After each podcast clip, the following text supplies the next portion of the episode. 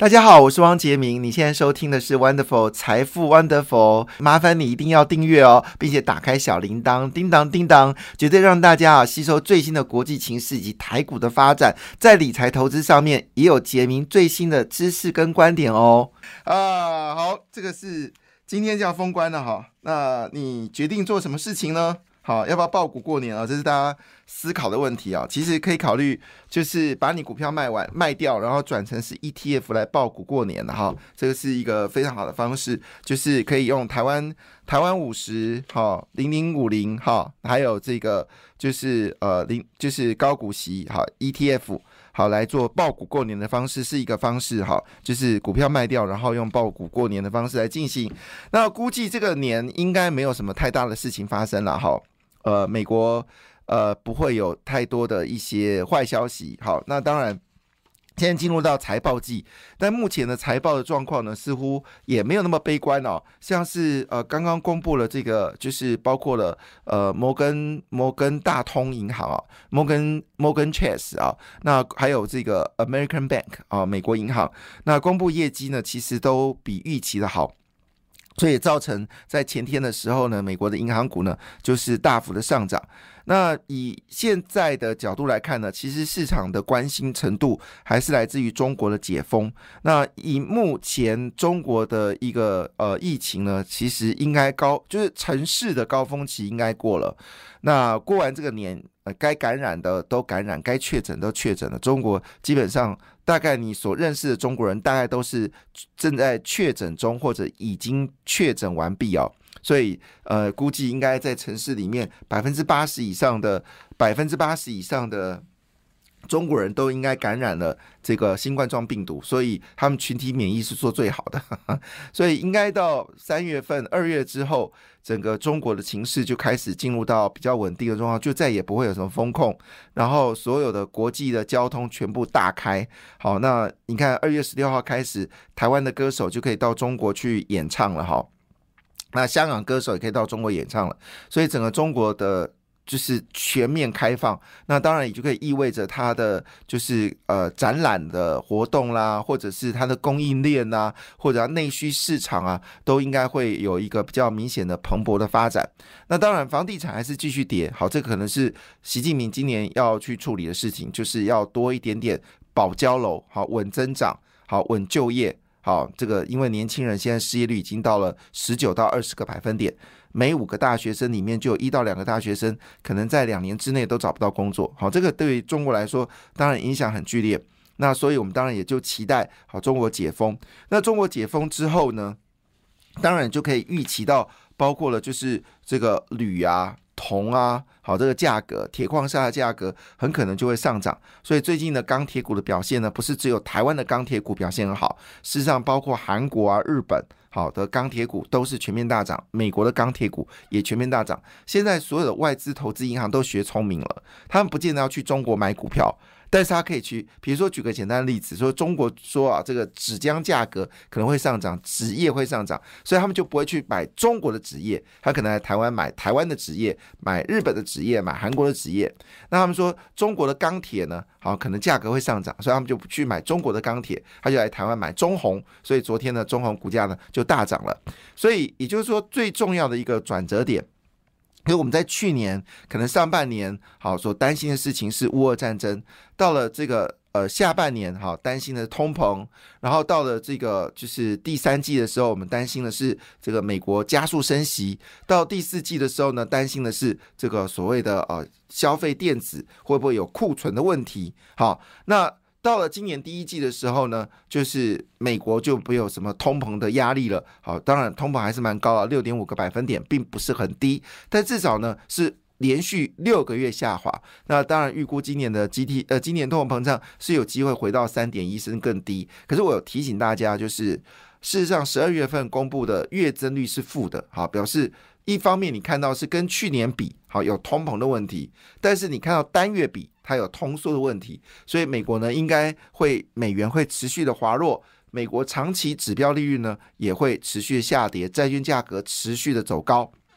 这是整个大范围。所以接下来我们要看的事情是说，俄乌战争什么时候结束？那听说最近呃，白俄罗斯跟俄罗斯又做军演，剑指基辅。我觉得这都是一种呃，以现在俄罗斯的军力来看，他怎么剑指基基辅？我我其实是不能理解，因为第一波你最强的时候都打不了基基辅了，那你现在怎么可能要打到基辅？所以这些杂音。可是我们看到另外一个讯息，什么讯息呢？就是一个很重要讯息，天然气又跌到近期的低点了哈。所以也就是说呢，最近。包括铜价、铝价、金价上涨，那金价昨天稍微休息一下，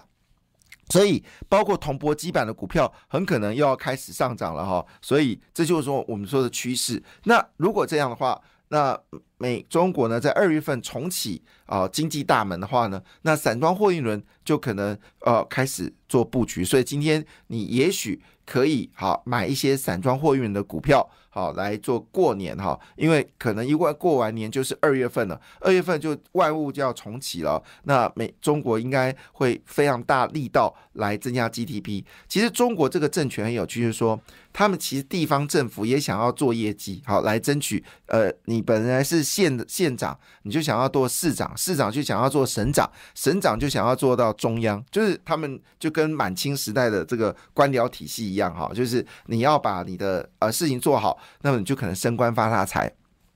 所以回来这件事情呢，中国当然各个省都希望在今年能够努力的发展。好，你要不要小看哦？以广东省来说，它的。经济规模比南韩还大哈，那以这个就是浙江省来说，它的经济规模比俄罗斯还大，好不好？所以呢，不要小看中国，中国其实每一省分拆起来都是一个单一大国。所以在二月份很重要是中国的一个解封。那你看哦，为什么苹果在前阵子股价大涨？是因为他们认为中国解封之后，供应链就不会断裂了，甚至呢，消费的需求会增加，所以苹果的股票呢又回到市值两兆元。那特斯拉为什么最近股价上涨呢？因为它认清了事实，就是中国的电动车价格会越来越便宜，因此它不惜手段的降低它的价格，意图博取在中国市场的一个市占率。果不其然，特斯拉股票就上涨了。所以也就是说，现在这全世界的概念是什么呢？就是中国股票，中国人自己玩。但是中国会涨的部分呢，会在全世界买进，这就我们说看到，呃，为什么在昨天，包括钢铁，好，包括纸业的股票呢，已经开始有在动的过程。好，那念这则新闻是非常重要的哈。欧洲天然气价格已经跌到二零二一年九月以来最低的水平，原因是供应前景利多提振哦。那加上中国呢，来自俄罗斯的这个石油呢，其实库存非常的充足哦，那么使得买家呢就将液化天然气的货运呢，呃，就是转往了欧洲大陆哈，所以以目前为止呢，整个天然气今年的价格呢，已经大跌了二十二个百分点哦，那加上呢。就是中国其实本身呢，已经也开始有库存，而且需求有，嗯，需求，呃，价格就开始疲软，需求还是很旺啊，但是库存的状况是很稳定的，所以中国人呢就开始把这些天然气的货品呢转到欧洲来疏解大家很担心的，就是市场的一个需求。那当然，我不确定这个天然气有没有可能是从俄罗斯卖到中国，那中国再去俄罗斯，再去欧洲赚一笔哦。这也不乏不可能的，就是因为你也知道嘛，中国跟印度呢，趁着俄罗斯呃战争的关系呢，不断的想办法好取得它便宜的天然气跟石油，再转卖到别的国家赚一手，好，那俄罗斯就冤大头。所以现在中国的这个天然气价格是跌掉二十二个百分点。欧洲呢，则是跌掉了八点二个百分点，好，八点二个百分点。那价格呢，从原本的每兆瓦大概两百块欧元哈，现在已经跌到每兆瓦只剩下五十九点五块美金哦。那我们。呃，财富 Wonderful 的文章呢，其实在年初的时候，我们写的数字呢是七十八块欧元，所以就短短这八天哦，又跌下来了。那现在跌到五十九点五欧元，所以整个欧洲是非常乐观的情绪已经开始了，通膨已经开始缓和了，经济衰退的萧条的问题也都解决了。那当然，在过年的时候啊，一件事情可能会发生哦，就是林肯，呃，布林肯，好，布林肯，呃，就是美国的这个国务卿呢。他可能会去这个中国来拜访哦，那当然也因为中国的疫情已经开始稳定下来了，那双方呢可能在很多政治议题上面会做一些讨论哦，这也是试出了一个比较正面的一个看法，所以整体而言来看的话呢，市场认知呢基本上应该是有爆股过年的一个可能。那当然，专精的部分呢，船产部分特别适合来爆股过年哦。包括我们说的这个华夏 PVC 哦，在去年是亏钱的，今年可能开始赚钱的一些塑化类股呢，今年可能就可以爆股过年了。那像是钢铁、水泥，还有包括这个，虽然水泥的旺季一般来说是。第四季了哈，但是因为中国呃这个第四季呢这个状况不妙，所以呢水泥其实价格持续下滑。但是随着就是我们说的这个中国的价格开始提升了，有效的提供下水泥价格走高。不过在台湾是要留意啊，我们整个可能开工案就没有那么多，哦水泥需求就是一半一半，但水泥价格回升这是一个事实啊。所以一般来说呢，船产的部分钢筋水泥呃钢铁哦这个纸浆。好，基本上还有塑化，好，基本上这些爆股过年都不是问题哈。那我们来看一下昨天的股市呢，欧洲股市哦的是真的是一直涨，一直涨啊。当然涨幅没有像之前那么凶猛，但还是蛮涨的。那德国股市呢是上涨零点三一个百分点，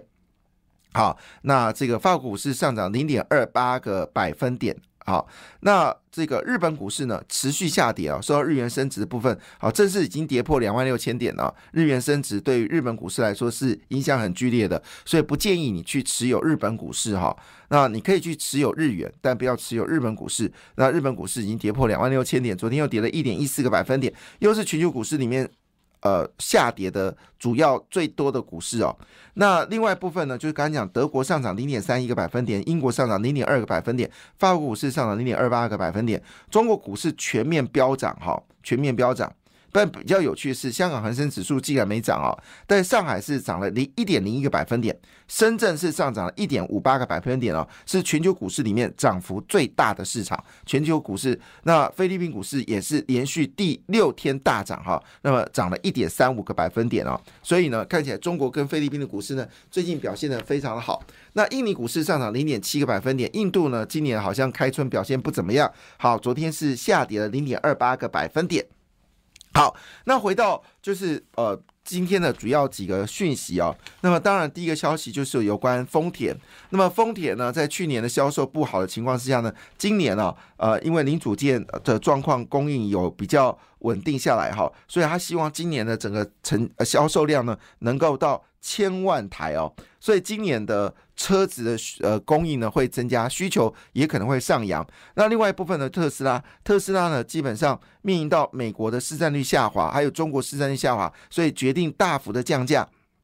那这个降价呢，对于台股来说呢，果不其然呢，这些汽车的好消息呢，确实有刺激昨天电动车概念股来上涨哈。那昨天电动车呃上涨的股票基本上是全力全面上涨了哦。那最近最火红的股票呢，就是八九九六的高利哈，它已经涨了一阵子哦，只是提供大家做参考。那预估呢，今年的 EPS 是五块钱，但现在股价呢已经到一百八十七块钱了，昨天涨七块钱，非常凶猛。所以本一比呢可能会接近到四十倍哦。但是最近 这些呃电动车的股票确实有没有机会给予比较好的一个高本一比呢？好，就要看各自的发展了哈。其实我们整体而言来看哦，其实很多的电动车的本一比都非常高，像汉磊本一比已经到三十倍了哈。那台达电的本益比呢也有二十倍哈。那德维的本益比也是有二十倍。台办哎，台办真的有点有点可惜了，它本益比算低的哈，